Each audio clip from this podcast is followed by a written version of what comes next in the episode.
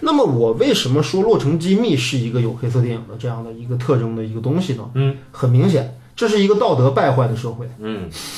对吧？对，警方和媒体警方他妈的比黑社会还黑，啊，对不对？然后跟媒体勾结在一起，既要接收黑社会老大的地盘儿，嗯，这他妈这世界还有王法吗？对吧？这还有王法吗？这还有道德吗？这还有正义吗？没有，对吧？这个时代是这样的一个时代，对吧？只不过哈，洛城机密看起来稍微光鲜那么一点，但这个腐结败尾的嗯有希望。哎，腐败的气质贯彻始终。嗯，好，这是环境、人物三个人物都他妈的不是完美型的主人公。嗯，每个人都有问题。怀特是暴力狂，甚至是可以为了一己的泄愤，可以做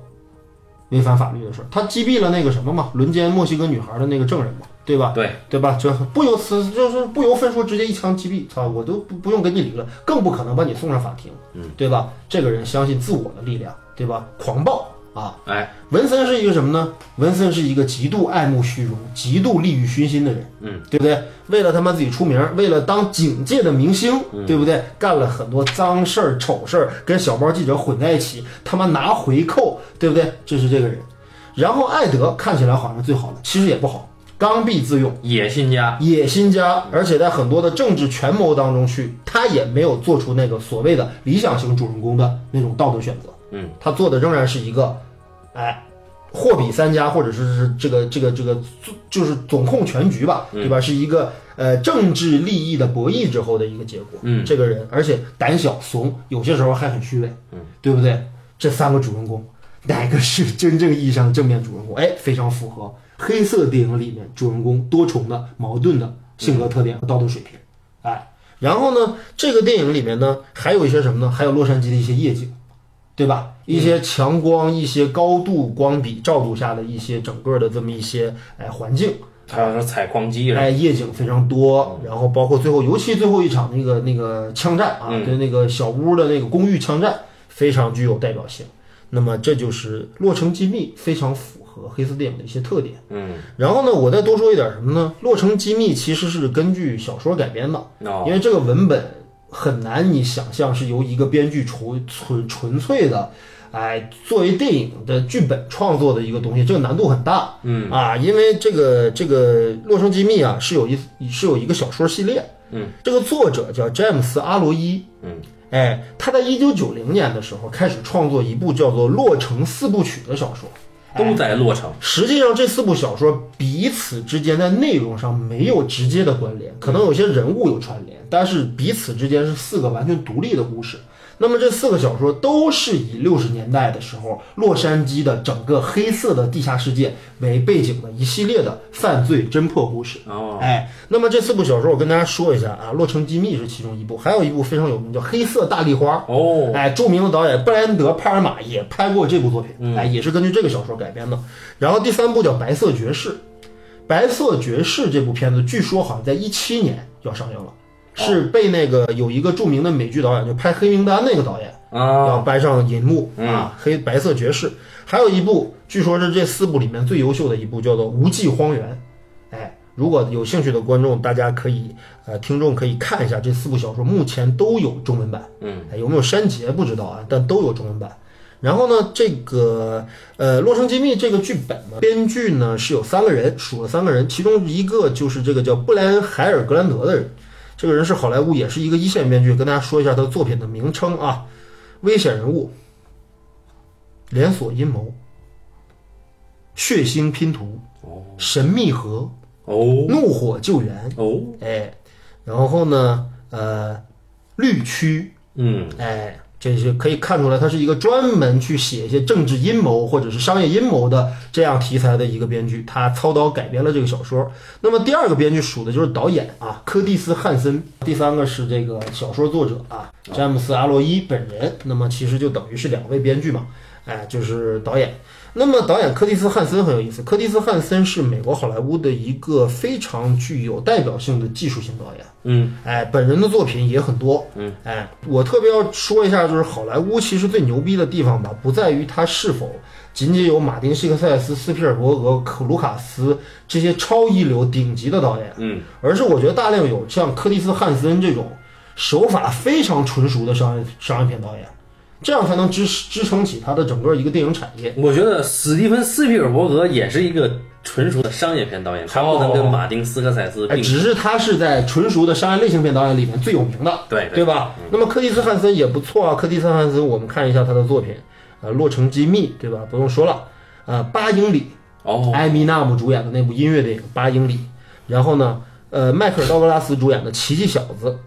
然后卡梅隆·迪亚茨演的《偷穿高跟鞋》，哦，然后还有根据这个金融海啸，零八年金融海啸改编的一部叫做《大而不倒》的，讲高盛银行高层内幕的一部作品，叫《大而不倒》。然后呢，这些都是他的作品。你看他的作品类型横跨警匪、动作、言情，对吧？奇幻，哎，包括商战，很全面的一个导演。哎，音乐全面的导演，但是很可惜，柯蒂斯汉森导演已经于二零一六年去世了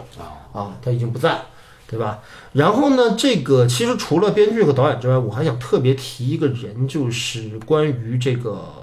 呃《洛城机密》的制片人，嗯，这个人很厉害，这个人叫阿诺恩·米尔坎，或者叫米尔甘，呃，是一位一九四四年出生于巴勒斯坦的一个犹太裔老爷子。哦，对吧？也是好莱坞犹太系的那一块儿，对吧？就是以色列这一派的这个这个制片人之一。呃，这家伙的作品简直，呃，令我瞠目结舌啊！因为从一九八四年，他就是《美国往事》的制片人，哦，然后呢，之后呢又制作过《风月俏佳人》《通天神探》《潜龙轰天》《偷天陷阱》，就真那个凯瑟琳·泽塔·琼斯，还有肖恩·康纳利的《史密斯夫妇》，然后这个越拍越差呀，嗯，《真爱源泉》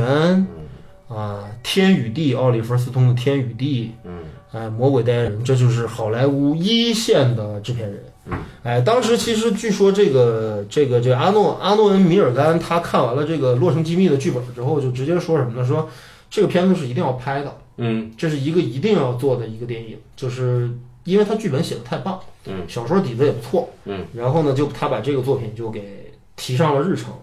然后呢，这个选角这一块儿吧，就选择演员这一块儿，他给这个导演柯蒂斯·汉森的这个权力很大。哦，柯蒂斯·汉森当时就提了几个人，就说，呃，他希望这个杰克，就是老狐狸，对吧？这个这个片子里面看起来就是最老谋深算的一个警察，由这个凯文·史派西来演。嗯，这个事儿最早定的就是凯文·史派西。嗯，哎，他也是演员表里第一位，哎，他也是演员表里第一位，而且也是在当时接拍呃《洛城机密》的时候，应该是名气最大的一位。哎，他之前演过这个《七宗罪嗯》，还有《非常嫌疑犯》，嗯，对吧？演两个大反派。已经是非常有名哎，的，而且是凭借这个《非常嫌疑犯》得过一次奥斯卡最佳男配。嗯，哎，九九年的时候他就拍了《美国丽人》，就获了最佳男主了。所哦，以凯文·史派西当时是当之无愧的这个这个最大的大咖，嗯，对吧？然后也是最早定了，但是吧，就有意思在于哪儿呢？就他这个柯蒂斯·汉森选角的这个眼光确实很独到，就他觉得，呃，凯文·史派西之前一直在演反派，一直在演反派，嗯，他说，但是他想设计一个。像温森这样的一个内心的有很多的这种道德和情感纠结的一个人，哎，而且其实到最后我们可以看到，这个《洛城机密》其实是一个啊、这三个这个警察到最后都是道德力量战胜了自己的这个欲望或者自己的局限嘛，对吧？他们到最后还是变成了正面人物，对，所以说到最后其实这一点感觉很不嗯黑色电影，呃，这一点很不黑色电影，但是结局又有点黑色的成分，嗯，对吧？因为那个这个杜德利被干掉了之后，然后等依然是一个 D 友，哎，对，仍然是一个对吧英雄，对不对？最后是等于是因公殉职，没有把没有把真正的黑幕全都揭出来，嗯，这也是黑色电影吧，对吧？没有解决问题，实际到最后，对对，对，挖了一个更大的坑。那么就是还说演员啊，就是说还史派凯文史派西，他是当时最大的一个牌就是，他但是演了朝阳群众这个，哎，但是问题是，他却在整个影片当中的戏份却不是最多的，嗯，而且他几乎在等于在第三幕大结局来之前就已经离场了，对，他就已经遇难了。戏份最多的是罗素克劳老师，对，罗素·克劳和盖皮尔斯，我觉得平分秋色，嗯，而两位当时都是新人。哦，哎，卢塞·克劳当时根本就没有演过什么特别像样的一线作品，好像只有当时在九五年的时候，由沙朗·斯通，当时沙朗·斯通是九十年代的美国一姐，嗯，对吧？当之然后无愧，对，然后呢，沙朗·斯通当时主演过一部电影叫《致命的快感》，哦，是一部西部片子，里面还有莱昂纳多·迪卡普里奥，哎，拉德克劳演过唯一一部有点名气的片子是这个。嗯，结果后来演完了这，然后盖皮尔斯就更可怜。盖皮尔斯当时在好莱，他是英国演员嘛，当时刚到好莱坞发展，演过一个叫做哎，那是一个英国电影，叫做《沙漠妖姬》，他跟雨果·维文一起演变性人，对吧？哦异装癖，对吧？对演过这么一个片子，这是他之前唯一一部算有点名气的作品了。哎，结果这个片子居然把凯瑞·史派西排在第三位，然后把这两个新人排到了这两位，嗯，我觉得非常非常牛逼。而且这一个电影就几乎成就了整个所有的人，这三位演员都出来了。嗯，哎，然后呢，这个这个特别有意思在于哪儿呢？就是呃，后来凯文·史派西在九九年的时候得了奥斯卡最佳影帝，是《美国美人》。嗯，之后两千年，雷德利·斯科特就执导《决斗士》，嗯，就把拉塞尔·克劳又送上了影帝之位。嗯，拉塞尔·克劳后来又通过《美丽心灵》得过一次最佳男主的提名。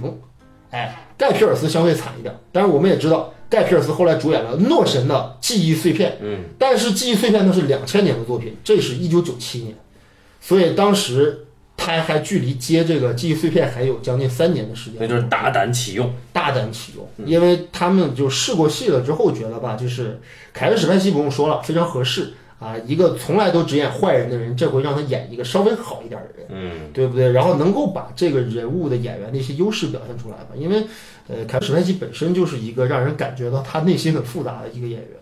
然后呢，拉塞尔·克劳当时演的这个巴德·怀特呀、在小说里面好像描写他是整个洛杉矶警局里面最人高马大、肌肉最发达、最身强力壮的一个警察。哦，但是显然，我们的克劳老师好像不到一米八的身高，也不是很壮硕的肌肉，显得与这个形象稍微有点距离。就是他略微蠢了一点儿，哎，比较萌，对用今天的话说就萌了一点点，嗯，加深了这个人物可爱的地方。但据说啊哎，美国的女人们特别觉得克劳是非常 sexy 的，是吧？哎对吧？因为他当选过什么世界前二十名最性感男性嘛，嗯对吧？就是克劳这个这个，他就是我觉得他选择的不是这个人体型的那一面，因为比克劳壮的男性演员应该有很多，嗯，但是这个人粗中有细，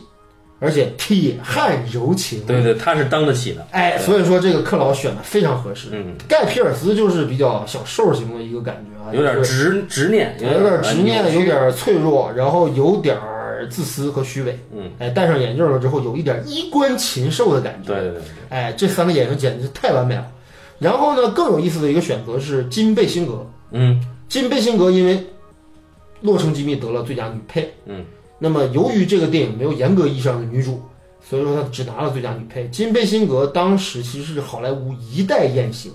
对吧？爱成你九州万，成名比这三个爷们儿都早，嗯，而且演过《爱你九州半》跟米基·罗尔克，对吧？嗯两个人演过一段情侣，对吧？大胆，各种各种大尺度戏对都可以没问题。但是金贝辛格在接这部戏的时候，其实年逾四十五，对吧？大家能看到，其实这个林恩稍微老了点，因但为在身材原作当中，啊哎，因为在原作当中，林恩可能也就是一个最多不过三十的一个年轻女孩儿，嗯，哎，敢启用贝辛格这样一位老的性感明星演这个人物，嗯也是很大胆的手笔，因为我们能看到风月犹存嘛，就是我们得想象一下，就是一个妓女到最后能从良，她身上得有一些女神的气质，对，哎，她不能是仅仅是一个呃低级下贱的气质不够高贵的女人。金贝辛格的气质够高贵，也足够美艳，嗯，所以说这个人物选的也非常成功。然后再说一点，就是那个谁演杜德利的詹姆斯·克伦威尔，对吧？那老货家伙也是一个 专门演老伪君子、老野心家，对吧？老演老年反派角色的对一个老资深演员，一身高也一米九啊，对吧？在在剧本在剧剧中，其实这老爷子的身材，在作为领导和作为反派的时候，都压过那三个男性主角。对，哎，所以说这个反派选的也非常成功，基本这就是这个电影的角色的情况。半斤说说关于剧本的问题吧。呃，我是看的比较早啊，然后为了聊这个又重新看了一遍。嗯整体下来呢，我觉得非常精致，就是它的所有的线索啊、人物出场、人物的行为都非常的经典处理的那种做法。但我个人只有一点不满意，嗯，就是我觉得这里面的人物他是能够改变自己的，然后人物到最后还是存有希望的，所以这对于我来说呢，我觉得这个就不够黑色吧。你看，这是一个相信这个世界一定不会变好的一个人的对对观对，点。人人主人公是不能改变的，我觉得是没法改变的。呃，我觉得吧，就是对基于这个问题吧，其实我是想说什么呢？就是呃，《洛城机密》是一个非常成熟的好莱坞商业类型片剧本，嗯，就是我觉得甚至我可以说它可以作为一个剧本教材去对，这绝对是，这对，绝因对为是。呃，一般情况下，在动作片或者在警匪片当嗯中，设计单一主人公、设计双主角，也就是双雄，嗯，都很多见。对，可是设计三雄，嗯，这个片子我觉得基本上应该是不能说绝无仅有吧，但起码是一个高难度的一个创作。嗯对，我因们可以为对比一下三名主人公在两个多小时的篇幅里面都要充分展现自身性格，这没是错非常困难的。对对对哎对，可以对比一下啊。有一个叫布莱恩德·帕尔玛的导演，他导了一个叫做《The Untouchable》，对吧？铁铁面面无无私，哎，那这个里边也也有四雄吧，应该是，嗯有和劳拔·迪尼洛、肖恩·康纳利、安迪·嘎西亚，还有詹姆斯呃那个那个凯文卡斯特凯纳，文·坎坎斯特纳啊。对卡斯特纳。那么这四个四雄，呃，基本上呃，只有劳拔·迪尼诺和凯文·科斯特纳有过真正意义上的就是绝对戏份，嗯对其他呃，尤其是这个安迪·加西亚，基本上没什么戏。都比较扁平嘛。对对，那么你刚才说的这个第一，因为你三雄啊，对三雄，而且我觉得三雄的话，你像这个 Untouchable，对吧？就是我们以后可能会聊到铁面无私。嗯那么铁面无私的话，其实就没法把每一个人物都做到像嗯，做到像洛城机密这样，因为我们能够明显的看到每一个，起码不说别人，三个警察，嗯，所面临的自己的性格、道德以及处境，他们的困扰。哎，对他们有正的一面的交代，有反的一面的交代。对，这个人物就会变得非常立体，每一场戏都扣这个事儿。爸的，别人不能侮辱我的母亲，怀特，对吧？第一，不能伤害女人；第二，为什么不能伤害女人？因为自己的母亲被自己的生父活活打死，嗯，对不对？对，然后这就是这两个点：不能侮辱我的母亲，以及不能打女人。他所有的行动线都依据这个走，嗯，对吧？第二，他又是一个胆大心细、有正义感的人，对不对？也是每场戏都有表现。对不对？然后呢，文森是一个什么人呢？文森是一个呃，一个有点，其实我们用现在的标准来衡量，他有点小坏，他不是大坏。对，他深谙警察系统的规则，对，是深能够谙利用潜规则，对，对，然后加以利用。然后呢，当真正自己面对到真正凶残、丑恶或者是自己的失误的时候，他又能及时的反省自己。对哎，他是一个有道德力量的人。然后呢，艾德也是这样的人。艾德是一个一意孤行，对吧？而且是特别喜欢按照自己的能力，呃，按照自己的行事方式去做事的人。嗯，但是呢，在关键时候呢，他呢又能够通过政治手段去把一些事情达成一一致，也就是说，这是他是这三个人当中最具有政治头脑的人。对，这就是说回来啊，就虽然我有那么一点点不满意，嗯，但是呢，这三个人其实并没有，呃，像大多数的神话一样，他并没有真正意义上的改变，他只是说他做了一个很巧妙的，就这三个人都被自己的欲望迷失过，嗯，只不过他又重新找回了自己，这样的话呢，这个希望呢就来的不是非常生硬，对，所以就比如说这个凯文史派西一上来第一个。第一个动作是做朝阳群众这事儿哈，嗯，第二个动作呢，你看他跟这个艾德第一次打交道的时候，是他拿着十美元，啊，放在艾德值班的时候那个桌子上，啊嗯，这是你应得的，对，对，这个这今天值班嘛，啊嗯然后这是一个在系统规则就吃的透透的这么一个人，对，但他最后死在了系统对系统的信任上，哎，他出了事儿，他妈的他找的是史密斯先生，对哎，他都没想到杜德利可能会有问题，他或者说他还没来得及查到呢，就被杜德利灭口。就这人太依赖于警察规则对啊，他信仰这个规则，因为这是他赖以生存的没一个错东西。，他成也规则，败也规则，对，其实这几个人都是这样。你看啊，我们去想一想这个设计，就最开始我就说血腥圣诞夜那场戏怎么体现这几个人物性格的，全靠动作来体现，嗯，对吧？呃，胖警察得知那四那五个自己袭击自己同僚的这个对这个墨西哥人被捕了，干掉上去要打人，嗯，对不对？然后怀特得到消息说不行，同伙失控了，要打人，他拦着其实是拦人的，对对对对就证明这个人其实不是一个坏人，不是一个对暴力狂。结果在拦人的时候，被一个墨西哥人骂 “fuck you marker”，不是不是，这段必须剪啊。啊，好好好，对，然后就是被一个墨西哥人骂骂到 “fuck you mother”，嗯，我操，一下骂自己老老穆生气了，然后转身变成施暴者，他是那最狠的了，人物性格对不对？嗯然后呢，本身文森是无辜的，文森也是他妈的叫人说：“哎，操，不要打，不要打！”嗯结果突然这时候被怀怀特一拳打出鼻血的墨西哥人，倒头就撞了文森一身血。嗯，文森是个什么人？所有的警察都穿制服，丫穿一白西装，丫是一明星，哇，被溅了一身血，我去你大爷！一拳打过去，嗯哎，人物性格。然后那边 X 里一直在劝大家不要打，结果被两个警察关到了隔离间里面。对，哎，一场戏当中，所有的人物动作、人物性格都由动作来体现。这 X 里先是不收钱，哎然后呢，就是用系统的规则来压你们，不许动手，谁也不许动手。结果最后他是被关进去了，嗯，所以转过来唱主角的是 X 嗯里，说我要报复你们家的，对，这是 justice，是任何人违背正义的都应该得到法律的严惩。对，哎，但是呢，有趣的是，他刚刚被升任升职的时候，嗯，那个史密斯说这么一句话，说你适合搞政治，是对权谋型的，对，杜德利说了，你没有硬汉的而勇气，且杜德利那句台词整个全篇扣上了。对你没有硬汉的胆量。对，比如说要调到刑侦组吧，刑侦组的话，你没有硬汉的胆。所以我就问你，你比如说你你一直怀疑的一个人，他就就是有罪，但你没有证据，你敢栽赃他吗？嗯，你敢栽赃他，从而把他绳之以法哎吗？ ，X 利说不能， X 说不能，但是你看转过来以后，他能了。对于这个其打打墨西哥嫌疑人这件事儿啊，嗯，他出的主意，他比高层还坏。他说我们要挟 Jack，对嗯吧？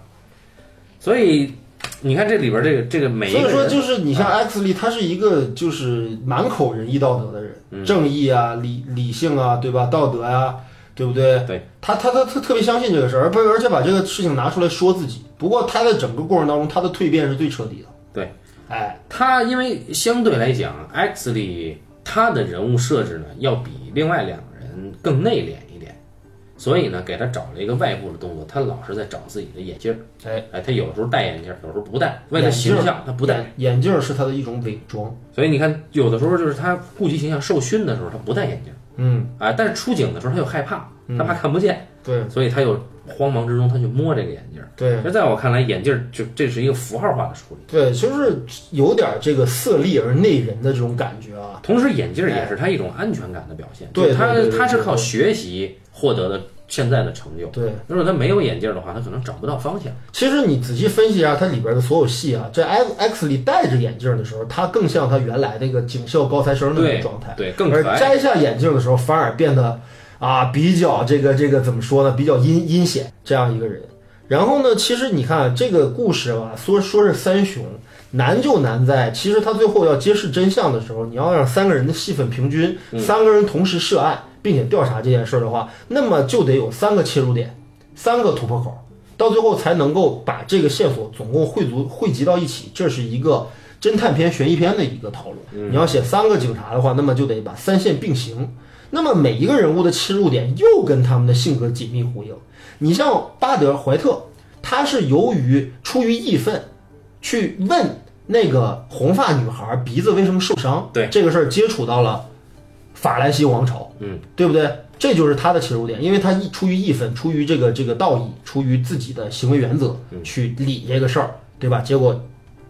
找到线索。嗯，然后呢，文森是什么呢？文森是他妈一个专门整这种花边新闻、丑闻，对吧？曝光，然后整媒体的一个人。他就是在这个过程当中得到了法兰西王朝的信息，对，哎，然后他也通过这条线索的追查，得到了他那部分的真相。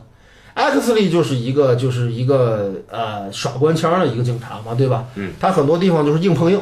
对吧？直接就问。所以说，你像他如果没有这么，他内心当中如果没有那个软弱的地方，他怎么会被金贝辛格和那个小报记者，包括杜德利设计这个圈套给他妈栽进去呢？对，对不对？他被这个妓女妓女一激怒，哥们儿就上套，然后差点被巴德尔给打死，嗯对不对？所以说就是就是他也有很多人觉得那一笔的话很损害 X 力，但是我并不觉得。那我觉得那很好。我觉得那一笔真的很牛逼，那笔真的很牛逼，就是他既成全了反派的一个阴谋，也成全了主人公内心的一个弱点。嗯嗯。哎，我觉得就是这么这么一个事儿。然后呢，关于老高他指涉的这个，他说这个呃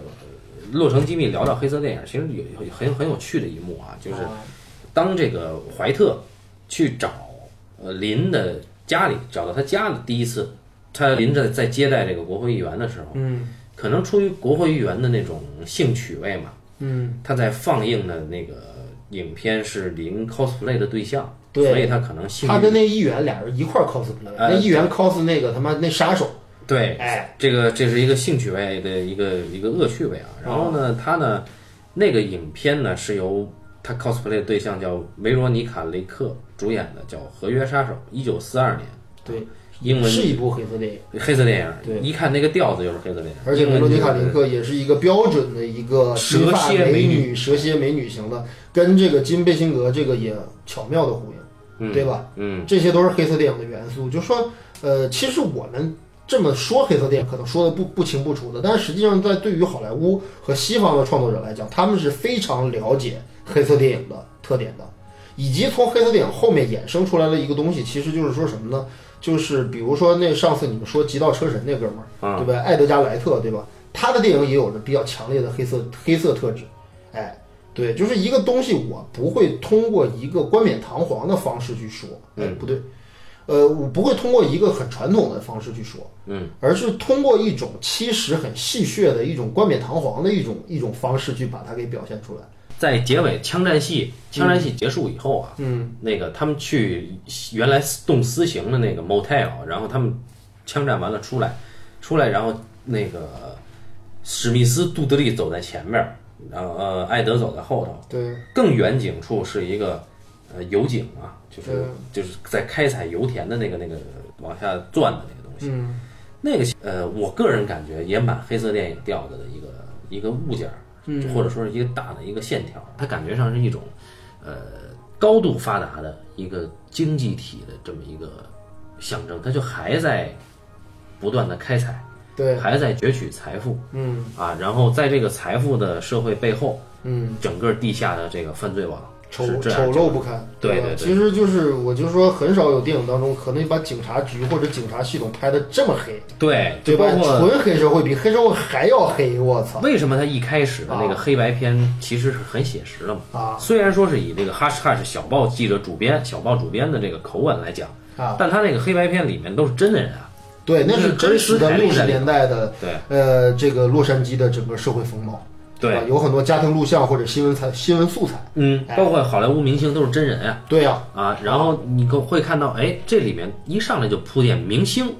媒体和犯罪，这个事儿其实以及原资本这个挺有意思的，就是关于这个林演的这个法兰西王朝，嗯对吧？让女孩整容变成像长得像电影明星一样去当高级妓女，嗯这个说法当时是洛杉矶的一个传说，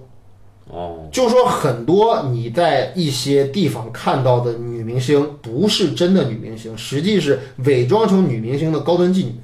所以这里边真的有一个小插曲，哎，这啊对，这个这个特特别有意特思，别就逗是啊！对，这然后杰就是克和艾德去抓这个人，抓那个谁，就是之前那个米米奇米奇老大的那个杀保镖，对，去抓那保镖的时候呢，他看那哎那哎，保镖正在跟一个明星调情，对，这这一看这就是那山寨明星吧？对啊呀妓女，对，然后艾德说了，你他妈就算整成那个谁，你也就是个妓女。这啪，这一碗酒就泼过来了。对，最后这个文森文森知道啊，文森说，嗨，他真的是这这个明星是真身啊，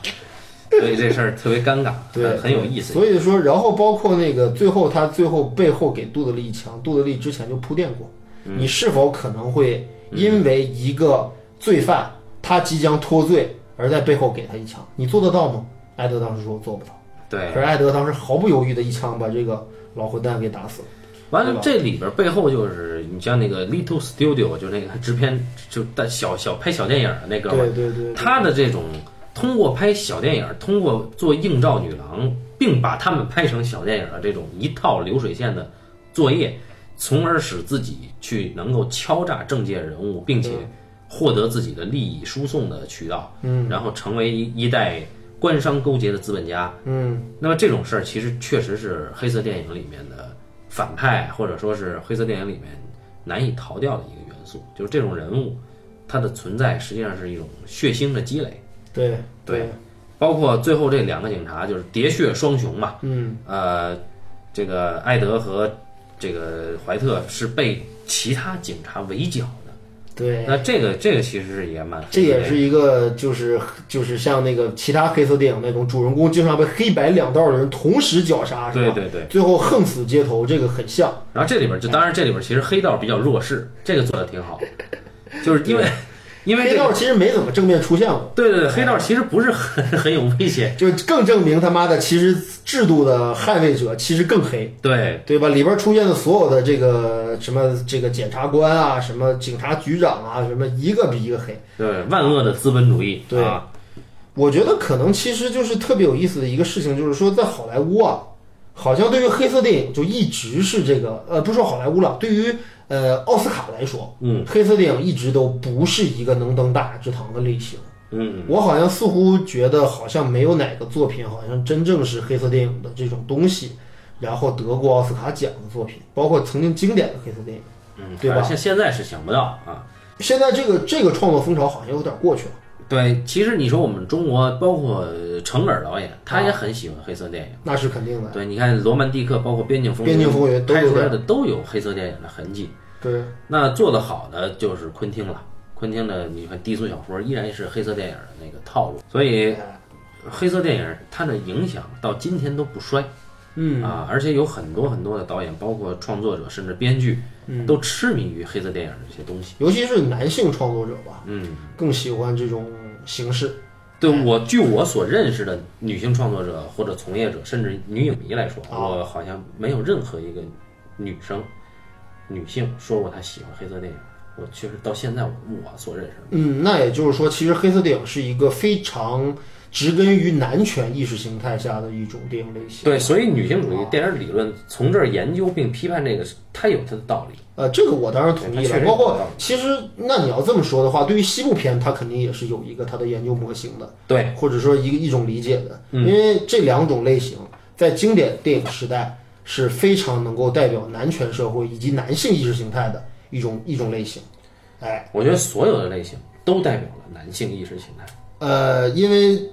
因为男权社会这个事儿是你一个逾越不了的一个东西。对对对，啊，我们说回来，如果再说到就是说关于创作上的话，我觉得其实一个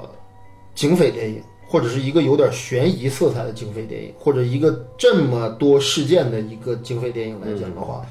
其实《洛城机密》给了大家一个特别好的一个启发，就是说你在一场戏当中，你的最大的容量，嗯，都要表现出什么东西来，就因为它每一场不是孤立的。对它场与场之间的这种结合是需要反复的去刷这个片子，去了解这个片子才能得到的。就这里面，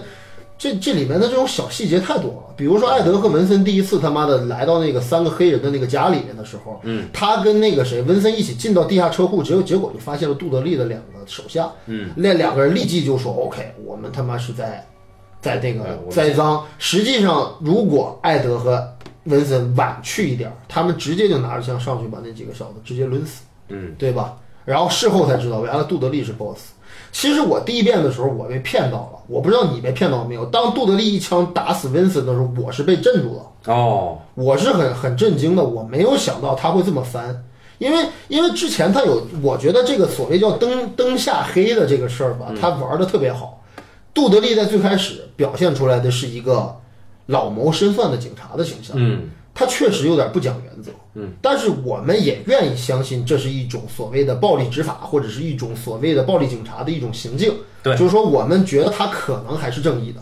对吧？打击黑社会嘛，不无手所段无所不用其极嘛，对不对？谁能想到比黑社会还黑呢？嗯或者说他还能他妈的想把黑社会给一锅端了，他妈变成自己的人呢？我操，这他妈是一个什么人？你没有被骗到是吧？不是，我看的太早了，我当时我有点不记得没不记得了，对，啊所以就是我再看的时候，我已当然知道他是他是那个幕后黑手，可是他有一点就是，呃，藏的很好，就是他拉着这个怀特帮他干脏活儿这件事儿，哎，对，实际我觉得是变相的掩护了这个对对人的对真正用途。感觉他是一个嫉恶如仇的人，对对对，觉得可能还是一个呃，就是在警局里面一个比较另类的一个老警长，对吧？对对对是这么一个感觉。再提到一个，就是它这里边除了那个黑色电影儿